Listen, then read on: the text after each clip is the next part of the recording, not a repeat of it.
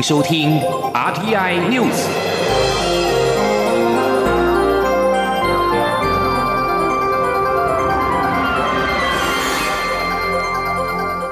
各位好，欢迎收听这节央广主播台提供给您的 RTI News，我是陈子华。中央流行疫情指挥中心在将公布 COVID-19 确诊个案居家照护管理指引，确诊者和同住的非确诊者都必须小于六十五岁，而且未怀孕或洗肾。同住的非非确诊者原则上不超过四人。指挥中心在这几天就和地方政府讨论细节，预计在下个礼拜定案。记者刘品希的报道。指挥中心八号公布确诊者居家照护指引，符合可居家照护的确诊者条件，必须年龄小于六十五岁的无症状或轻症患者，而且没有怀孕或是洗肾。同住的未确诊者也必须符合这三项条件，除非是有无法取代的必要照护需求，才可例外。在居家环境条件方面，确诊者以一人一室为原则，同为确诊者可多人一室。如果每次预测使用后能够适当清消，则可在无独立卫浴的房间隔离，解隔后进行七天自主健康管理。至于同住的未确诊者，原则不超过四人，需在同户其他房间隔离，隔离到同户最后确诊个案的确诊日后十天。隔离期间要快筛两次。解隔后进行七天加强版自主健康管理，在居家照护隔离期间，同样会以电子围篱进行管制。地方政府也将结合民政、卫政、警政，成立 COVID-19 个案关怀服务中心，进行追踪关怀，并发放快筛试剂。必要时会提供血氧机或安排远距医疗后送就医。确诊者在居家隔离期间，务必观察自身症状变化。如果出现四大征兆，应该立即拨打一一九卫生局或一九二二。指挥中心医疗应变组副组长罗一军说。虽然说 Omicron 都是以这个轻症为主哈，不过我们还是有那个小小的几率可能转成中重症哈，所以要注意自己的症状变化，包括说如果有出现这个第一个是喘或者是呼吸困难，第二个是持续的胸痛或胸闷啊，第三个是意识不清，第四个是皮肤、嘴唇、指甲床发青的话哈，有这些征兆。同住的非确诊者也属于居家隔离对象，可能还处于潜伏期，尚未发病，所以必须注意自身健康状况，监测是否出现发烧、咳嗽、呼吸急促等症状。至于解隔离的条件，确诊者必须同时符合两项条件：首先是退烧至少一天，而且症状缓解。第二项则是距离发病日或裁剪日满十天，快筛阴性，或是快筛持续阳性，但 PCR 阴性或 CT 值大于等于三十。另外要特别注意的是，以上规定都是针对本土个案。如果是境外移入个案，只有完成居家检疫返家后才确诊的境外移入个案，可以适用新规定；其余境外移入确诊个案，一律不适用居家照护。央广记者刘聘熙在台北的采访报道。而另外，中央流行疫情指中心在下午公布，国内新增三百八十四例的本土病例，续创七年单日新高，已经连续八天破百例。另外，有一百二十三例的境外引入确诊，肝当中无新增死亡。同时，指挥官陈时中表示，疫情仍是处于高点，未来两周是非常关键的观察期。他也表示，未来希望以台湾社交距离 APP 来取代十连制，搭配简化易调，成为防疫的新利器。而本土疫情烧到了总统府，蔡英文总统四号和家人在官邸参叙，其中一位家人在今天确诊。总统府发言人张敦涵表示，蔡总统目前快筛以及 PCR 都是阴性，当天设有隔板，而且总统和确诊者的距离在三公尺以上。但是为了防疫跟国安考量，总统仍将在官邸隔离到十四十四天。而这段期间公开的行程都取消，医疗团队也会持续掌握正副总统的健康状况，请国人放心。记者欧阳梦平的报道。总统府发言人张敦涵八号表示，蔡英文总统在连假期间四月四号在官邸与十一名家人进行午宴，其中一位家人在八号中午因为身体不适到医院就医，筛检后确诊。张敦涵指出，依照防疫相关规定，凡是进出总统官邸的人员都必须测量体温，进行消毒作业。当天午宴过后，官邸曾经消毒，并在今天午间接获通报后再次全面消毒。总统府也将进行全面清消作业。总统医疗团队在接获通报后，立即对总统及与总统亲密接触及工作的幕僚进行快筛与 PCR 筛检，所有人的快筛结果都是阴性，总统则是快筛及 PCR 都是阴性。稍早，副总统赖清德也进行快筛，同样是阴性。当天与总统午宴的其他十位家人，目前裁检也都是阴性。张敦涵指出，参叙当天彼此间设有隔板，总统与确诊家人间隔约三公尺，但总统仍将于官邸隔离到十四号，在自主健康管理到二十一号。说：“依照指挥中心的防疫规定，呃，并考量国安的因素，总统将于官邸进行隔离，自接触日的隔天，也就是四月五号起算。”预计将隔离到四月十四号，再进行七天的自主健康管理。也因此，总统所有的公开行程从即刻起到四月十四日都暂停。张敦涵强调，总统在这段期间的工作将以线上会议或视讯会议等方式进行，不会产生过多影响。医疗团队也会持续掌握总统及副总统的身体健康状况，请国人放心。由于总统曾在六号连假结束后第一天邀集赖清德、前副总统陈建仁、行政院长苏贞昌及防疫团队与两位市长到官邸讨论防疫策略，相关人员是否也会受到影响？张敦涵表示，不论是总统的幕僚，或是这几天曾与总统开会或有共同行程者，因为与确诊者没有接触时，依照防疫规定，将采取自我健康监测，并落实防疫相关。作为中央广播电台记者欧阳梦平在台北采访报道。另外，行政院发言人罗秉成表示，行政长苏贞昌曾经在四月六号参加蔡总统邀请的防疫策略会议，经中央流行疫情指挥中心的建议，应采行自我健康监测措施，到四月十六号，除了正常上班之外，也将避免参加大型活动。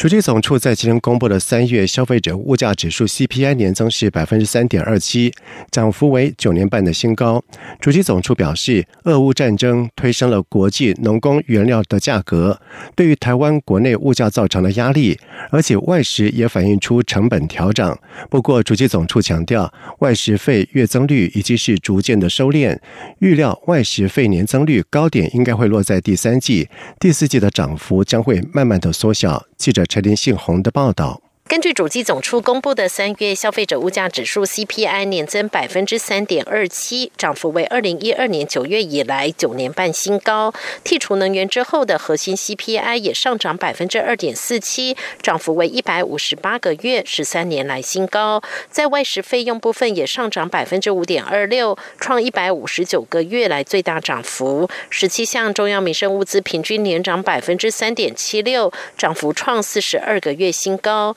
其中鸡蛋持续上涨两成多，卫生纸上涨百分之四点零六，涨幅为三十个月新高。主计总处指出，三月消费者物价指数 CPI 年增百分之三点二七，较上个月扩大，主要有两个原因：一是蔬菜受二月寒流递延影响，供给减少，价格上扬；蛋价饲养成本提高，价格也相对高点。至于持续上涨的外食费，涨幅也不断扩大。主机总处专门委员曹志宏说：“受俄乌战事的影响，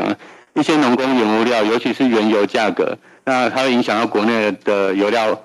油料费。那油料费涨幅年增也大概两成。那这几项主要就是推升三月的 CPI 涨幅扩大到三趴以上的原因。那这几项呢，刚好也是民众经常购买的品项呢。因为我们看那个 CPI 中每月至少购买一。”一次的所有品项平均呢，单月涨幅是百分之六点八六，其实是比是蛮高，也倍增于跟以前前几个一样，都倍增于整体的 CPI 了。主机总处也指出，俄乌战事会影响厂商出厂的价格，生产者物价三月上涨百分之十一点六七，等售物价也上涨百分之十三点八九，涨幅也都较二月扩大。主要是农工原物料受到俄乌战事的影响，价格被推升，其中影响最多的是进口物价，上涨百分之十七点二四。未来国内物价还是会受居高不下的农工原物料价格所波及。不过庆幸的是，国际原油价。价格在上个月七号，OPEC 达到每桶一百二十多美元。至于在这个月七号，已经回落至一百美元。主要是美国释放战备储备原油，以及疫情影响使得需求减少而下滑。因此，只要国际原物料价格不要再攀升，国内物价就能较为平稳。中央广播电台记者陈琳信鸿报道。财政部在今天公布了进出口统计，三月出口金额是四百三十五亿美元，为历年的新高，年增百分之二十一点三，连续二十一个月的正成长。累计第一季出口表现则为历年单季次高，年增率是百分之二十三点五。财政部分析，我国首季出口由电子零组件撑起半边天，不仅是淡季不淡，还位居亚洲四小龙之首。记者谢佳欣的报道。国际景气稳定成长，科技创新应用持续带动晶片需求，客户端为确保货源，加大拉货力道。另一方面，地缘政治局势紧张，加大国际原物料涨势，挹注船产出口金额，加上供应链缺料也持续缓解，这四大因素让三月出口表现春暖花开，创下历史新高，来到四百三十五亿美元，年增率百分之二十一点三，连续二十一个月正成长。至于进口，则是因为出口衍生需求增加，加上国际原物料价格攀升，三月进口值三百八十八点五亿美美元，同创历年单月新高，年增率百分之二十点三，连续十七个月正成长。累计今年一到三月出口续开红盘，金额为一千两百零九点三亿美元，年增率百分之二十三点五，表现仅次于去年第四季，淡季不淡，位于亚洲四小龙之首，还优于美。日中等国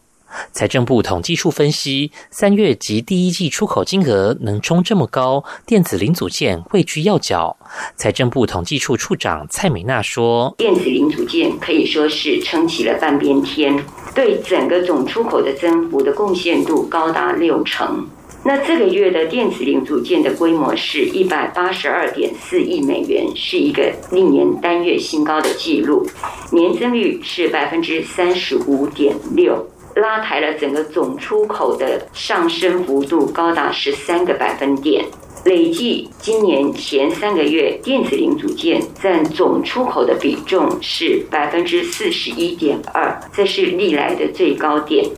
统计处并示警，随着比较基期垫高，加上乌俄战事陷入焦灼，全球疫情未解，中国疫情不断爆发，当地采取清零政策，又有供应链瓶颈，全球通膨压力升高等诸多变数，都可能限缩未来全球景气。因此，下半年出口表现较不容易看到高速成长。中央广播电台记者谢嘉欣采访报道。在外电消息方面，乌克兰国家铁路公司表示，在乌国平民试图安全撤离之际，俄罗斯军队在今天发射火箭攻击乌东的车站，导致超过了三十人死亡，超过一百人受伤。而负责载运撤离民众的列车被迫停驶，民众暂时移往车站躲避。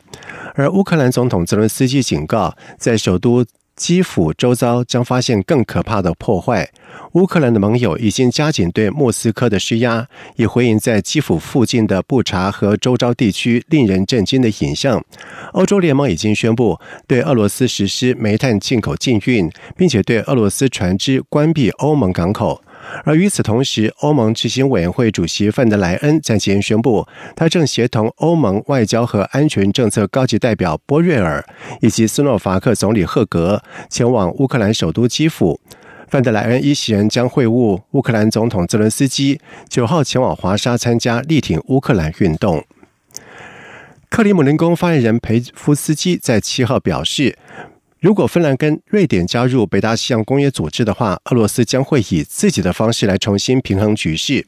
俄罗斯入侵乌克兰的理由包括削弱乌克兰的军事潜力，并且阻止乌克兰成为北约组织发动攻击的桥头堡。但是，俄罗斯。侵略行动，促使芬兰跟瑞典考虑加入以美国为首的北约组织。北约组织秘书长石头彭伯格日前曾经公开表示，是否加入北约要由芬兰和瑞典自己决定，但只要他们提出申请，预料北约的三十个盟国将会欢迎他们。以上新闻由陈子华编辑播报。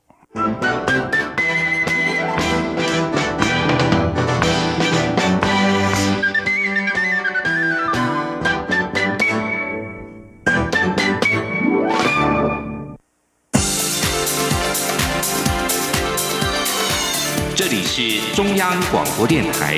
台湾之音，欢迎继续收听新闻。现在时间是晚上的七点十五分，欢迎继续收听新闻。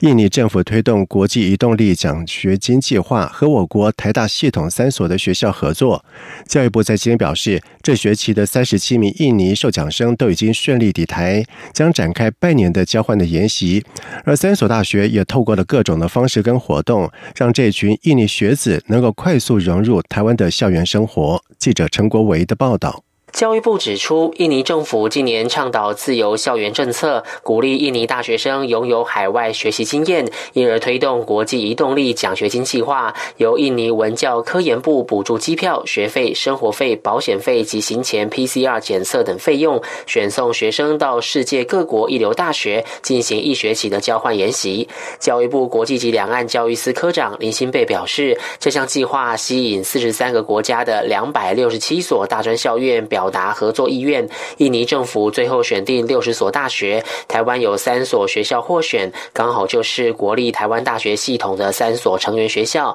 台湾大学、台湾师范大学以及台湾科技大学。印尼除了这个计划之外，他往年也曾经有选送公费讲师来台湾研习，那这个一部分也是由印尼政府来出资，那就是希望台湾可以协助他们培育高等的教育人才，那也是来台湾短期研修啊，之后希望他们可以留在台湾。完继续攻读博士学位。三十七位受奖学生以全数入境。台大透过招募李斌同学，带领印尼学生认识校园环境，并与印尼学校合办文化分享会。台师大让印尼学子参与台师大国际文化节，不仅体验越南、泰国、缅甸、日本及台湾的在地文化，还邀请当代传奇剧场介绍台湾戏曲文化的生旦净丑，认识文化内涵。台科大则安排在校印尼生当向。导快速适应新的校园生活。教育部提到，这学年来台留学及研习的印尼学生有一万六千四百二十六人，是我国境外生第二大来源国。教育部也希望借由这群受奖生来台交流研习，能促使双边高等教育有更进一步的交流合作，并吸引更多优秀的印尼学生来台就学。中央广播电台记者陈国伟台北采访报道。柯文 nineteen 本土疫情多点爆发，台北市长柯文哲在今天表示，台湾民众应有长期抗战的心理准备，思考如何以最低的社会成本跟病毒共存。他并且指出，台北市要开始进入每隔几天就调整战术的时代，即日起将加强八大行业的员工以及顾客的疫苗检查，而市府也将收治确诊者的加强版防疫专责旅馆扩增到一千三百床，并且呼吁中央取消隔首日的 PCR，以减少人员的流动。记者欧阳梦平的报道。台北市长柯文哲八号下午召开防疫记者会，他表示，现阶段不应该再纠结于名词，而是要思考如何以最低成本与病毒共存。他指出，以韩国为例，从疫情开始到巅峰约四十五天，也不是一天就可以减缓，所以民众要有长期抗战的心理准备。台北市也要进入每隔几天就要调整战术的时代。柯文哲指出，为了避免八大行业成为快速传染的危险地带，所以要开始严格管制，要求工作人员及顾客需打满疫苗。如果违反，将处罚业者，包括罚款及记点。如果次数过多，便寄出停业处分。副市长黄珊珊也指出，商管处将要求每家酒店要比对工作人员名单，如果临检时发现现场人员与名单不符，将进行裁处。另外，市府鼓励各校线上教学，台北亲子馆入馆人数减半，亲子课程暂停。柯文哲也说明，目前决定防疫战术的三个因素，包括每日新增确诊人数、加强版防疫专责旅馆的房间数，以及医院专责病房的房间数。他指出，为了因应确诊数量可能大量上升，北市收容确诊者的主力部队将移到加强版防疫专责旅馆。市府已经征召三家大型旅馆，第一阶段要达到一千三百床，且战且走，若有必要会再征用。他说：“那我们现在用加强版的防疫专责旅馆啊，来做我们确诊者收容的第一线，这是我们的策略。那第一阶段是一千三百床，其实也不多了啊，因为每日确诊一百三十个就不达到极限。那不过是这样的啊，我们还是会按照实际的需要，有必要我们还会再增加哦加强版的防疫专责旅馆。那不过到时候我们就是会用。”征用的手段，也因此，比照去年疫情爆发时，北市府再度向退休医师、护理师、药师、心理师及房屋整理人员发出征召令。另外，由于居家隔离人数大增，柯文哲也向中央建议取消居隔第一天的 PCR，或是用家用快筛代替。除了考量再送到医院筛检的防疫计程车数量不够，也避免因此造成太多人员移动。只要解隔前的 PCR 确保没有感染即可。中央广播电台记者欧阳梦平在台北采访报道。另外，新北市在今天新增了一百四十六例的本土 COVID-19 病例。针对中央流行疫情指挥中心已经公布居家照护指引，新北市长侯友谊在明天将召开扩大会议，进一步讨论新北在宅照顾规划和中央指引的衔接。而高雄在今天新增五十八例的 COVID-19 本土个案，高雄市长陈其迈表示，从今天开始到四月十四号，将针对特定娱乐场所扩大裁剪七天，希望工作人员跟顾客配合，紧。速的筑起防火墙。交通部核定高铁最新基本费率，从每人每公里新台币四点一三四元调为四点三一三元。台北到高雄的单程票价可调涨一百四十元。交通部长王国才在今天表示，交通部只是核定费率，票价不一定会涨。他并且说，过去高铁票价会先经台湾高铁董事会的讨论，虽然费价调涨，但是交通部还是会视高铁的财务情况，不一定马上会调涨票价。记者刘玉。秋的报道。台湾高铁二零一五年才改后，二零一八年到二零二一年的高铁基本费率都会调整，维持二零一七年时每人每公里四点一三四元。但交通部日前公告新核定的高铁基本费率，从每人每公里四点一三四元调回四点三一三元，今年是四年来首度调高。台北到高雄的票价单程可从目前的一千四百九十元调高到一千六百三十元。对于高铁票价调整，恐增加民众负担。交通部长王国才八号在立法院受访时表示，交通部只是核定费率，但票价还有待高铁董事会讨论，所以票价不一定会涨。但是我们因为它是一个上市公司，我先呃由他的这个经理部门跟董事会决定以后，啊如果他送到交通部来核定，我们再做决定。那基本上就是说，呃汇率调涨。但是这个票价这一步要看它整个呃财务的状况哈，啊不一定有马上完全的这个一样调涨的这个关系。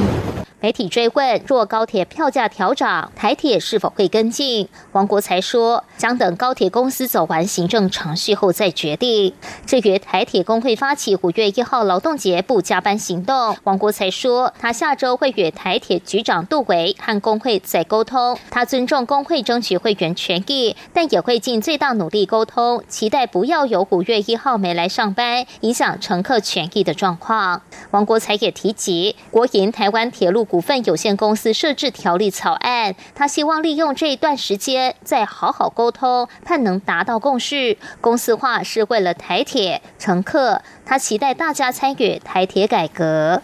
央广记者刘秋采访报道。美国国会众议院议长佩洛西原定在十号访台，中国外交部长王毅警告，佩洛西若访台是公然踩踏。一个中国红线，而行政院长苏贞昌在今天对此表示，中国一向蛮横，对世界各国主权行使外交活动指手画脚。美国议长来台是台北之间坚守自由民主共同价值的努力，中国不必说三道四。记者刘玉秋的报道。美国国会众议院议长佩洛西原本约定十号访台，中国外交部长黄毅批评美国在台湾问题上公然踩踏一个中国的红线，并警告一切后果由美方承担。但因近日佩洛西传出 COVID-19 确诊消息，因此亚洲行延后。民进党立委赖瑞龙八号在立法院市政总执行时关切政府对于佩洛西原定访台的态度为何？行政院长苏贞昌答询时表示，政府热诚欢迎佩洛西来台湾访问，但听到他因为自我健康管理关系而延后访问，也表示尊重，祝他早日康复、平安无事，继续为自由民主与台美关系一起努力。对于中国警告佩洛西访台是踩踏一个中国的红线，苏贞昌则反批中国不必说三道四。中国一向是蛮横的，来对世界各国主权行使外交活动指手画脚。美国的议长要来台湾，是一个最好的我们之间坚守民主自由共同价值的一个努力。中国不必说三道四。戴瑞龙则进一步指出，国民党国际部主任黄介正指给佩洛西访台，对台湾国防安全没有直接且实质帮助。政府如何看待这种观点？苏贞昌表示，他认为很可惜，不管在朝在野，不管政界学界，都应该对支持台湾自由民主的活动共同表示欢迎，也应该一致团结对外，大家同声一气。苏贞昌并说，不管朝野都应该知道，台湾今。天的自由民主应该一起努力，大家应该和主流民意站在一起。央广记者刘秋采访报道。而另外，外交部也回应表示，中国装置政权完全不尊重民意以及民主国家运作的方式，只会以霸权的心态恐吓大国政府民选官员。中方的作为有失国格，令人啼笑皆非。外交部感到高度的遗憾，并且予以严厉谴责。同时，外交部并且重申，中华民国台湾是一个主权独立的国家，与中华人民共和国互不隶属。台湾不归中国政府管辖，也只有台湾民选政府有权。代表台湾。在外电消息方面，港府在今天公布，中国国务院按照基本法的有关规定及香港特首林郑月娥的建议，决定免去李家超的政务司司长的职务。李家超在六号向林郑月娥请辞，并且说，一旦请辞获准，准备参选下届特首。另外，综合当地媒体的报道指出，李家超已经组成了竞选班底，其竞选办公室的主任是中国港区全国人大常务谭耀宗，以及竞选办副主任是前政治及内地事务局局长谭志源，而其他的核心成员有团结香港基金高级副总裁黄元山和曾经担任多届特首选举公关顾问的黄立军。另外，根据报道指出，李家超竞选班底的核心人物，在过去也曾经协助过梁振英以及林郑月娥参选特首，而外界相信李家超将会很快的正式宣布参选特首，同时公布竞选活动的政纲。而在此前，有消息表示，李家超将是本届特首选举唯一的参选人，如果没有意外的话，他笃定当选。巴基斯坦总理伊姆兰汗在今年发表了全国演说，而在此之前，巴基斯坦最高法院裁定伊姆兰汗试图阻止一项罢黜他的行为是属于违宪的，而此裁定可能会在这几天之内让他的总理职务终结。而这位前板球明星的政治盟友在三号的时候解散了国会，以阻止对伊姆兰汗进行不信任投票。而在执政联盟伙伴抛弃他，使他失去多数的席次之后，伊姆兰汗先前被预期会输掉这场不信任投票。而最高法院在七号的时候也裁定伊姆兰汗的行为违宪，并且下令国会在九号之前重新开议，并且按照计划进行不信任投票。而《黎明报》对最高法院的裁决也表示欢迎，并且表示法院已经再次的确认自己是宪法的看守者。